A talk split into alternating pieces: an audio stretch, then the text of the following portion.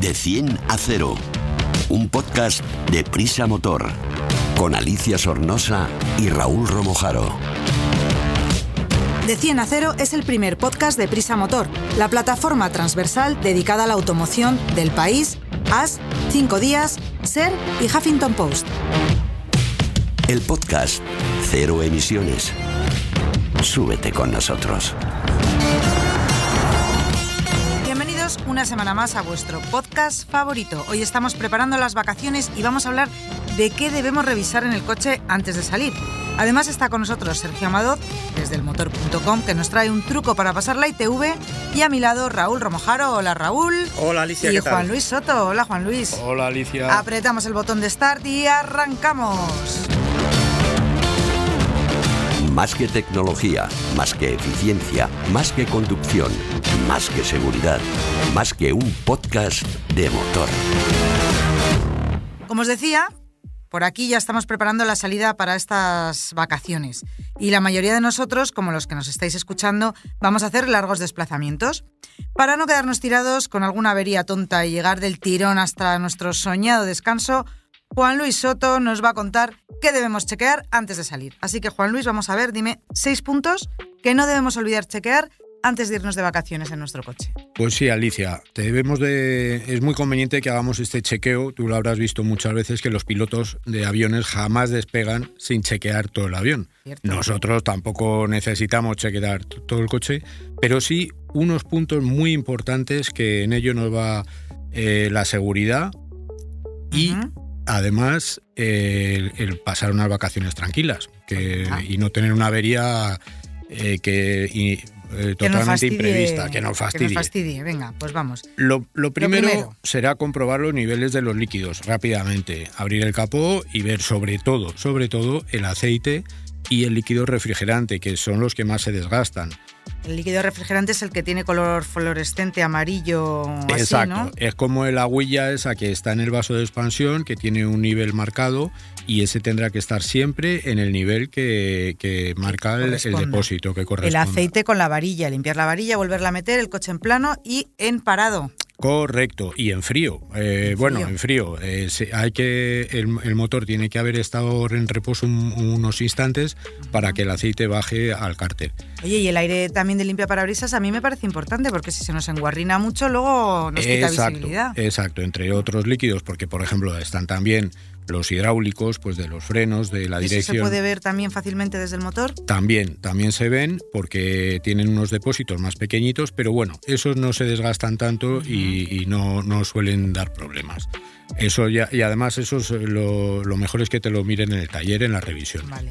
Venga, otro puntito. ¿Qué más? Los Otro, líquidos. ¿Y ahora? otro punto, la presión de los neumáticos. La Ujú. presión de los neumáticos también hay que controlarla en frío, con los neumáticos fríos y eh, reponiendo la presión indicada eh, por el fabricante del vehículo. ¿Y dónde podemos ver esto? Que muchas veces llegas a la gasolinera y a preguntar al gasolinero, oiga, ¿cuánto lleva mi coche? Y claro, los pobres señores no se tienen que saber todos los modelos. Pues mira, suele ser fácil porque suele estar en el montante de la puerta del conductor. eh, ahí en, abres la puerta y ves ahí una pegatina que te vienen todas las presiones. Hay algunos vehículos que lo indica eh, con, el, con poca carga y con el coche a máxima carga y Ah. otros que te indican solo la presión que tienes que llevar. Esa es la que hay que poner Y no inventarse nada. y no inventarse nada. Venga, ¿qué más tenemos que mirar? Bueno, pues eh, hay otro tema muy importante que es el aire acondicionado. Ay, de esto hemos hablado en el podcast anterior. Que, que. Rubén se ha quedado sin aire, ya nos ha contado todos los trucos y todo lo que hay que revisar. Pues eso conviene eh, verificar que funcione bien, porque meternos un viaje de muchos cientos de kilómetros y que nos falle el aire acondicionado, pues nos puede amargar el viaje e incluso eh, generar situaciones de poca seguridad. Es verdad, porque nos puede entrar mucho sueño o nos podemos enfadar y una discusión en el coche es Y- malísimo. Y, y no te digo yo los niños cómo se pueden poner. a- Pues se cuecen. Venga, ¿qué más? ¿Qué más cositas tenemos que revisar? Pues hay otro, hay otro tema que es muy importante, que son los elementos de emergencia. Eh, como sabrás ahora, eh, a partir de, eh, de ahora ya no son necesarios los triángulos de emergencia. Pero no son necesarios en autopistas, porque creo que en carreteras sí que hay que ponerlos todavía. Exacto. Entonces ahí está la duda. Ah. ¿Qué tenemos que llevar? Pues los triángulos los tenemos que seguir llevando y además la luz de emergencia, que es una buena ocasión si no la tenemos, pues para hacernos con una e irnos familiarizando con este nuevo sistema de, de emergencia. Porque yo espero que, acaben quitando también los triángulos en carretera, porque si no llevamos al final el coche lleno de cosas. de esto ya hemos hablado en el, 2026, ya no serán obligatorios las luces de emergencias y no los triángulos. Y lo que pasa que es lo que dice Juan Luis, si ahora mismo ya nos compramos la luz de emergencia, pues nos olvidamos de comprar en el futuro, nos olvidamos de tener problemas cuando se nos pare el coche en, en una autopista, en una autovía, simplemente colocamos, colocamos la luz y no, como ya no podemos bajar a poner los triángulos, por lo menos de alguna manera se nos, se nos ve, ¿no? Porque lo importante de eso, señores, es no pasear alrededor del coche Correcto. cuando estamos en una autovía o una autopista, que los vehículos vienen a una velocidad muy rápida, que además con el calor en una recta igual no nos ven tan claramente porque sube el calorcito así del asfalto y se queda todo borroso y bueno, porque la mayoría de los atropellos y de los accidentes se producen cuando ha habido una avería y... Sí, hay, hay, un fenómeno que es bastante común, por desgracia, que es que cuando se nos para el coche o tenemos alguna incidencia con la, la urgencia del momento, incluso a veces los nervios, por ejemplo, si tenemos un reventón, que podíamos haber pedido un poco el control del coche, la gente se baja prácticamente sin mirar, abre la puerta y se ah. baja y ahí es cuando, por desgracia, suceden accidentes graves. Venga, vamos por el punto número 5. ¿Qué debemos chequear en ese caso? Bueno, pues eh, hay otros elementos de seguridad que son también muy importantes que no, que no conviene pasar por alto. Por ejemplo, el estado de la rueda de, repuesto o el kit de emergencia, ver si llevamos, por ejemplo, la herramienta necesaria, el gato, eh, si funciona bien la llave, la llave de tuercas de la, de la llanta para desmontarla. Ah, Eso son cosas que se nos olvidan, pero que en mitad de un viaje nos pueden causar un problema muy gordo. Otro tema, por ejemplo, la limpieza de las lunas antes de irnos. Ah el, limpiar bien los cristales, sobre todo si salimos de madrugada o, ya no digamos por la noche. ahí podemos tener muchísimos problemas si llevamos las lunas eh, del coche sucias. Y también los faritos, ¿no? Habrá que echarles así un poquito de agua. Por supuesto. Porque nos tienen que ver, por además supuesto, de ver nosotros. Por supuesto, los faros también. Otro tema a revisar, que también se nos suele olvidar, la documentación de a bordo la documentación de a bordo, las cosas que tenemos que llevar, pues eso, la ficha técnica, todo el... ¿En el coche hay que llevar todo eso? Sí. ¿O vale con lo de la DGT? Porque... Sí. ahora sí vale con lo, con lo de la DGT, pero bueno, no todo el mundo tiene acceso al móvil y a la aplicación o no, o no instala la, aplicación y en ese caso, aunque ahora mismo está todo informatizado y, y un agente de la, de la Guardia Civil o de, o de una policía autonómica o municipal en cualquier momento puede saber todas las circunstancias del vehículo eh, accediendo a una base de datos, legalmente hay que, hay que llevarlo porque igual que te tienes que identificar tú con el carnet de conducir, eh, tienes que llevar la identificación del vehículo. Si tienes la aplicación de la DGT, todo mucho más sencillo, pero si no, pues bueno, la llevas en, por supuesto, ya no, la guantera y listo. ¿no? Y sí, sí, eh, Raúl, tienes toda la razón y además que no solo por no solo frente a los agentes de la autoridad, sino también si tenemos un percance, un accidente ah, con otro coche, pues llevar el papel del seguro, tal, el, recibo, el parte, tal. Eso conviene revisarlo y llevarlo siempre en la guantera. Bueno, y sobre todo si salimos fuera de nuestro país, que ahí sí que no nos vale la app de la DGT. Totalmente. Todo, esto que me estás contando, Juan Luis, yo veo que también sirve para las motos, ¿verdad? Pues sí, por supuesto. En las motos, eh, además, normalmente, pues el motero es mucho más cuidadoso con su moto y la mira más. Sí, nosotros nos preocupamos que las dos ruedas que tengamos tengan la presión adecuada y que sí, no eso te iba a decir. Lo que no llevamos son gato, rueda de repuesto, bueno, las Vespas, ¿no? nos llamamos gato, eh, luces de emergencia, bueno, hoy en ese día, tipo de cosas. Luces de emergencia sí. Puedes llevar la pequeñita, ¿no? Sí. Hoy en día no, pero acuérdate cuando viajábamos con herramientas en moto. Exactamente. Antes sí se ¿Ah, viajaba con ellas, ahora ya no, pero todo lo demás, todo el tener el vehículo en buenas condiciones es la mejor garantía de, de, reducir al mínimo el riesgo siempre está ahí de tener un problema, pero si salimos ya con pegas es más fácil que ese problema eh, se produzca, creo yo. Bueno, pues luego hablaremos de motos porque la prueba picadita de hoy va, va de dos ruedas. Juan Luis, muchas gracias por toda esta información. Eh, ya sabéis todos que nos queda claro que más vale prevenir, que eso de quedarse tirado a 200 kilómetros de, de la playita nos va a dar mucha rabia y tenemos que hacer, seguir esta guía de PEAPA. Esto también lo podemos ver en el motor.com, ¿verdad? Por supuesto, en el motor.com tenemos todos estos detalles y, y algunos más. Pues muchas gracias. A ti, Alicia. Y felices vacaciones. Igualmente, Alicia. Explicamos fácil lo difícil. Pues como siempre, Sergio nos trae información curiosa e interesante. Y en este caso nos va a explicar ¿por qué no pasar la ITV en verano? Que, que- que es un poco raro porque si nos toca, nos toca, ¿no? No vamos a poder estirar más. O, mejor dicho, cuando hace mucho calor y no es por esperar la cola dentro del coche, ¿verdad? Sí, Alicia, es lo que dices tú. Eh, no pasarla en verano si se puede, o si se puede eh, alargar, ahí un poquito. estirar O, hacerlo antes. Ah, hacerlo eso antes, decir. eso Mejor es. Hacerlo antes. venga. Y sobre todo tener cuidado con algunos aspectos o, o ir a sabiendas de lo que puede pasar. A ver, pues entonces vamos a imaginarnos que hace un calor horrible como hoy y que nos vamos a la ITV porque estamos despistados a la ITV. A ver, ¿qué nos puede ocurrir? ¿O qué tenemos que evitar? Eh, tenemos que tener en cuenta en primer lugar que los frenos es uno de los elementos que, a los que más puede afectar el, El calor. el calor. Porque las, eh, los discos y las, y las pastillas pierden capacidad de refrigeración y entonces la frenada es, es peor. Y una de las pruebas que se hacen en la ITV es la de la frenada, que nos... eh, Cuando nos ponemos en los rodillos, eso, Eso que es. siempre da un poco de miedo y luego Y- te dicen, venga, frena. y frena nos más". piden pisar a fondo el, el freno. Bueno, pues si el, si el disco va caliente, las pastillas van calientes, la frenada puede ser un poco peor. Eh, si no queda más remedio, como decías, que hacer la ITV en esa fecha, eh, lo conveniente es ir a primera hora de la mañana cuando no haya, cuando no haga calor o Bueno, cuando no haga tanto calor. tanto calor. Eso es. Depende de dónde, también depende de dónde nos estén oyendo. No en todos los sitios hace tantísimo calor, pero bueno. Intentar. Aquí, como grabamos desde Madrid, perdona Sergio, estamos todos asfixiados todo el día y nos creemos que ya todo el mundo arde. pero es verdad. a lo mejor en. Santander hace más fresquito por la mañana. Bueno, pero en todo caso evitar en lo posible el, el calor y sobre todo no ir con el coche después de haber hecho, eh, que no suele ser habitual, cuando vamos a la ITV, vamos a la ITV y ya está, pero evitar llevar el coche con muchos kilómetros y con los discos ya eh, Calentitos. Calientes. Ujú. ¿Qué más cositas nos puedes.?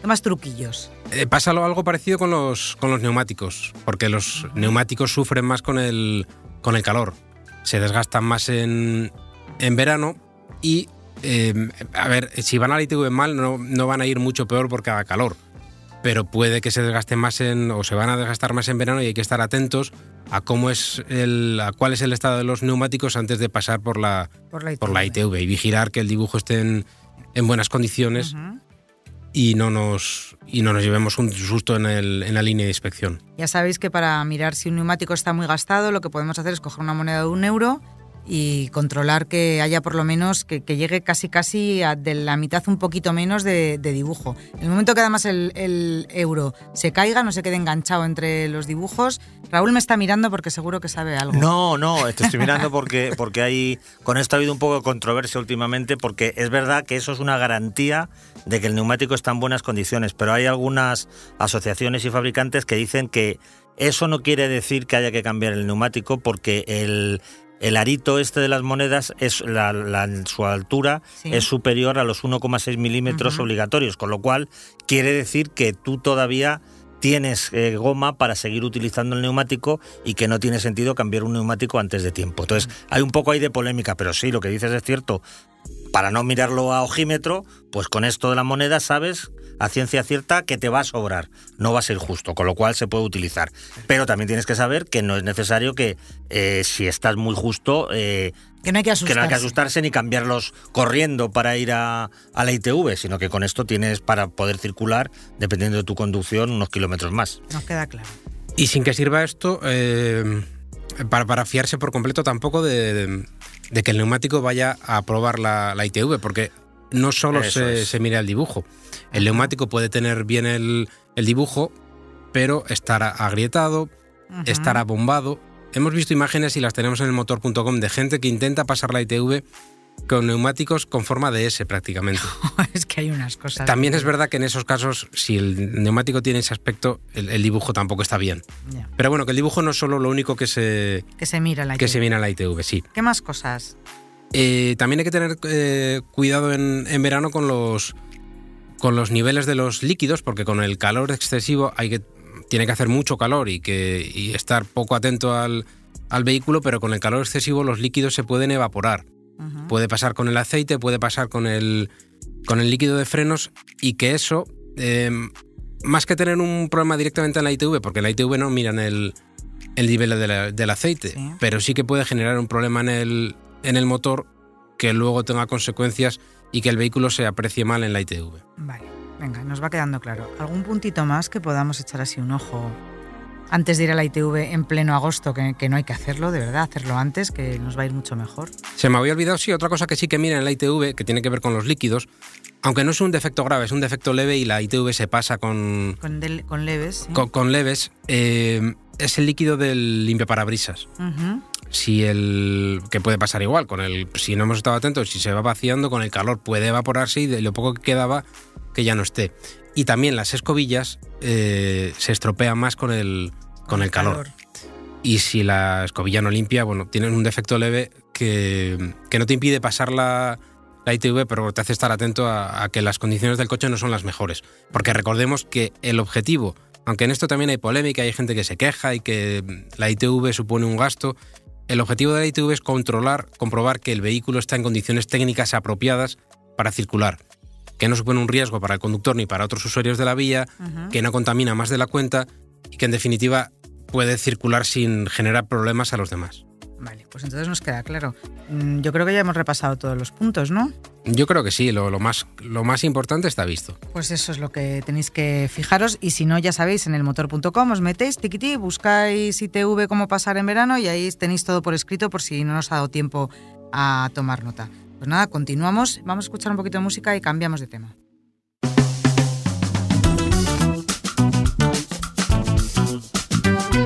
Te analizamos un vehículo en de 10 a 0.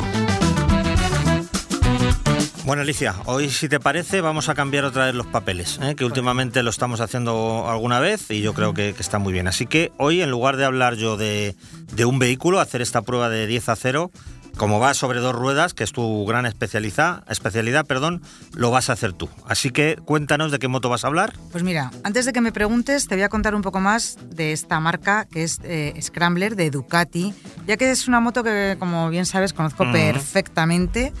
Soy imagen de Ducati Scrambler y llevo con ella desde 2015. Yo creo que he rodado ya casi más de 100.000 kilómetros con, y más de casi 200.000 con, con las Scrambler. Eh, es la tercera generación la que se presenta, la segunda llegó en 2019 y se han vendido más de 100.000 unidades de esta moto. Parece uh -huh. que no, pero es un fíjate, éxito. Ha sido todo un éxito, sí.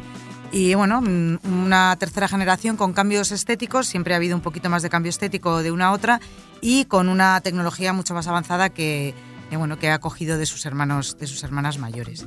Eh, como en otra ocasión, eh, tiene es un modelo, es la misma base para distintos modelos y por ahora solo se han presentado tres, de 800 centímetros cúbicos, 803 para ser exactos, que es la Icon, la Full Throat y la Night Shift, que es la que he tenido yo estos días, que me parece súper elegante y bonita. Y luego hay otros tres, que son de 1079 centímetros cúbicos, que es la que es más grande, que es eh, la Dark, la Tribute y la Sport Pro.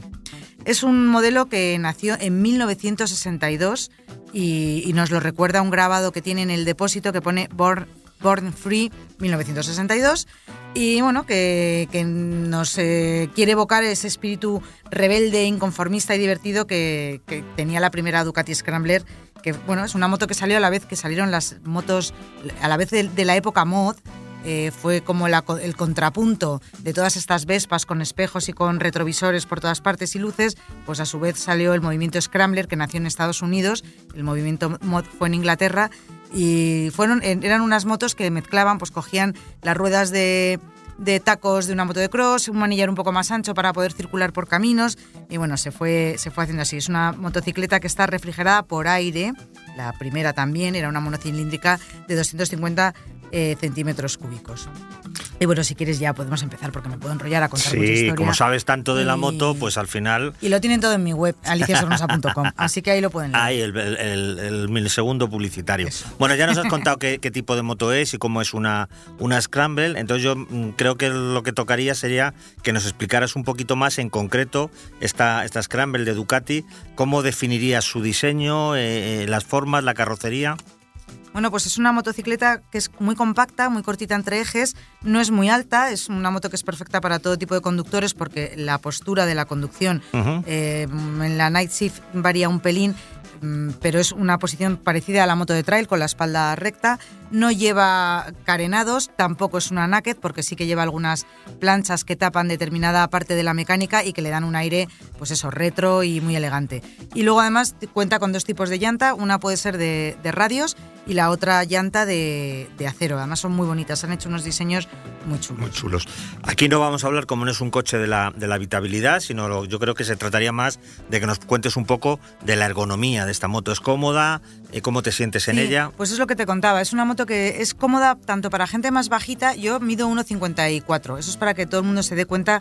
Es una moto en la que yo llego al suelo, no con los dos pies planos en el suelo, pero llego, me puedo apañar perfectamente. Pero que también la utiliza gente mucho más alta, de 1,80, y, y no les queda, no van como un guiñ- guiñapín arrugados. Ya te digo que como tiene un manillar alto y la posición es con la espalda recta, pues resulta ergonómicamente muy cómoda.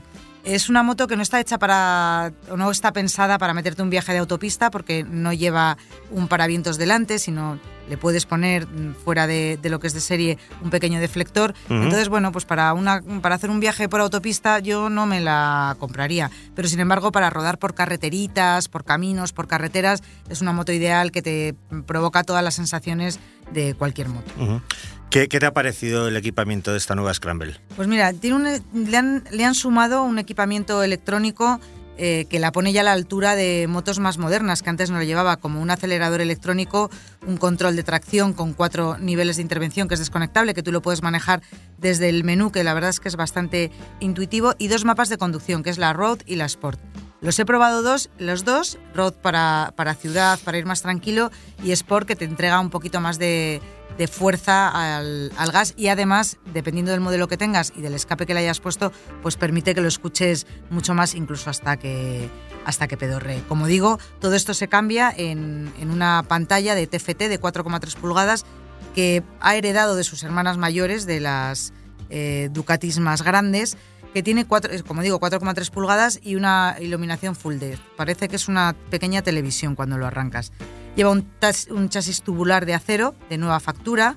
Es un pelín más ligero que elimina 4 kilos del peso total. Si antes eran 180, pues eh, ahora tenemos 183 kilos con todos los líquidos llenos. Al revés, serían- ¿no? Antes eran, antes eran 183 183 y ahora 180, más o perdón, perdón, menos, sí. Con, con todo lleno, no hace falta echarle más gasolina para pesarla. Con eso ya está. Un subchasis atornillado, un basculante de aluminio que está rediseñado y un amortiguador trasero que está de- desplazado hacia la derecha. Sigue manteniendo la horquilla invertida, que esto es una cosa que le da un empaque y una estabilidad al tren delantero muy grande. La verdad es que es una gozada. Un freno delantero Brembo de 330 milímetros en las dos ruedas, delantera y trasera, las llantas de 18 delante y de 17 detrás y monta unos neumáticos de serie, unos Pirelli MT60RS, que son unos neumáticos eh, mixtos, sirven para hacer algún caminito, tampoco es que sean unos neumáticos de meterte a hacer tierra a lo bestia, pero puedes ir por pistas tranquilamente. Luz de día DRL, una luz de LED que también hereda de sus hermanas mayores, manetas regulables como tenía el anterior modelo, portamatrícula flotante que le da así un aire muy moderno y luego tiene una toma de corriente USB debajo del asiento que a mí me encantaría que la tuviera en otro lado porque debajo del asiento no vas a estar abriendo y cerrando el, el asiento todo el rato, aunque puedes tirar un cablecito, ponerte el soporte o ya directamente si, si va a ser tu moto y la vas a llevar con un navegador o con el móvil, pues conectar los cables a la batería.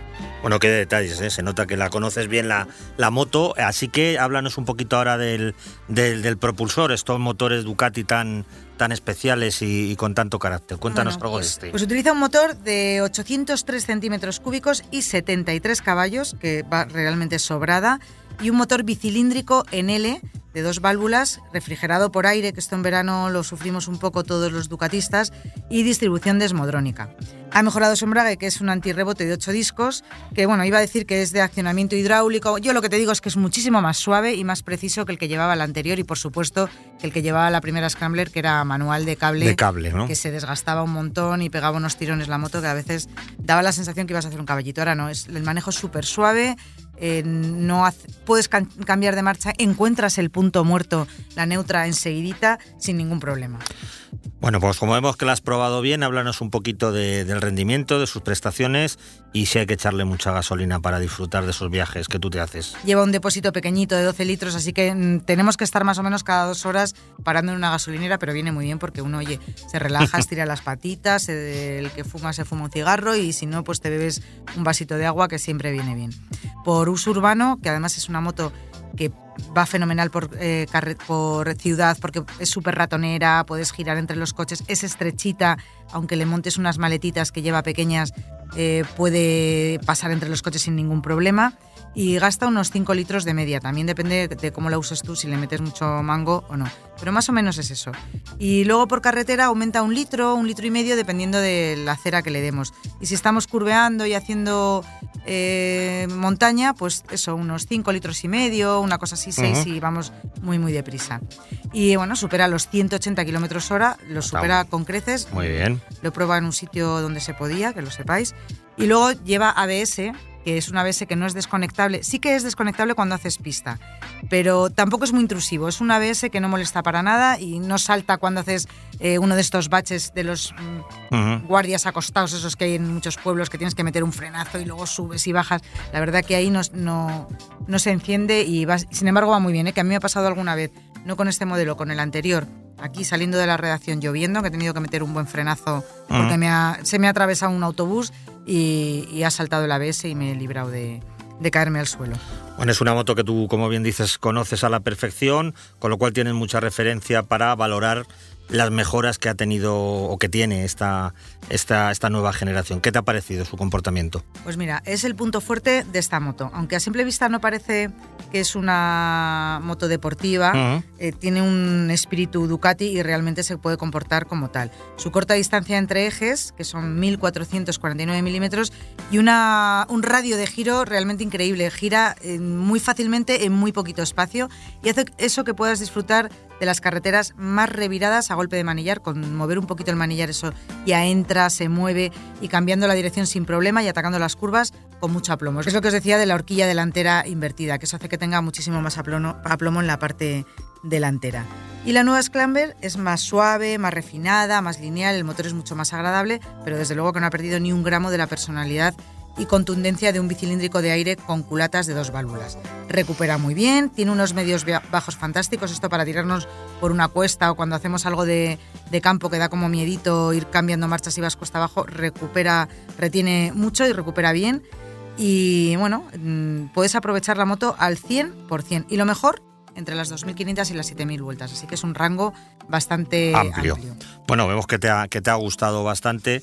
Ahora le tenemos que decir a, a nuestros oyentes, al que le pudiera interesar, a que le convenzan todos estos argumentos que nos estás presentando, cuánto se tiene que gastar si quiere comprarse una de estas nuevas Scramble. Pues mira, se tiene que gastar muy poquito para ser una Ducati, es eh, la gama más eh, asequible de, de la marca italiana, la gama de entrada, y que ya te digo que no pierdes ni un ápice de deportividad ni de diversión, pero bueno, puedes tener una Icon que está disponible en amarillo, negro y rojo mm, desde 11.190 euros. Digo desde porque luego le puedes poner un montón de chuminaditas, cambiarle el asiento, cam- poner una pantallita delante, eh, bueno, un sinfín de, de historias tienes con la Scrambler.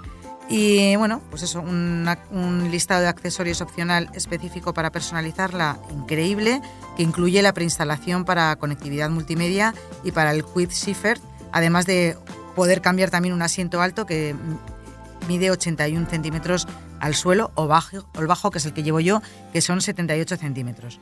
Muy y bien. además te puedes comprar la ropa a juego con la moto, que también lo tienen. Hay que ir estilosos, di que sí. Eh, y como tú siempre preguntas, ah, hoy te lo, te lo digo yo, aunque ya sé que a ti esta Scramble te encantan, pero si a mí no me gustara tanto, pero necesitara una moto un poquito de estas características, ¿cuál crees tú que podrían ser alternativas? Bueno, hay algunas que no son muchas, ¿eh? Por ejemplo, la CF Moto 700 CLX Adventure. Esa es una que... Luego dices tú de los nombres de los ¿verdad? coches, ¿eh? bueno, pero es esta. Otra, por ejemplo, que además también tiene un nombre muy clásico, que es la Motomorini Siemezzo SRC, que eso es Scrambler. Y luego también hay otras opciones retro, como por ejemplo la Benelli Leoncino 800 Trail o la Triumph Scrambler 900, que también es del estilito.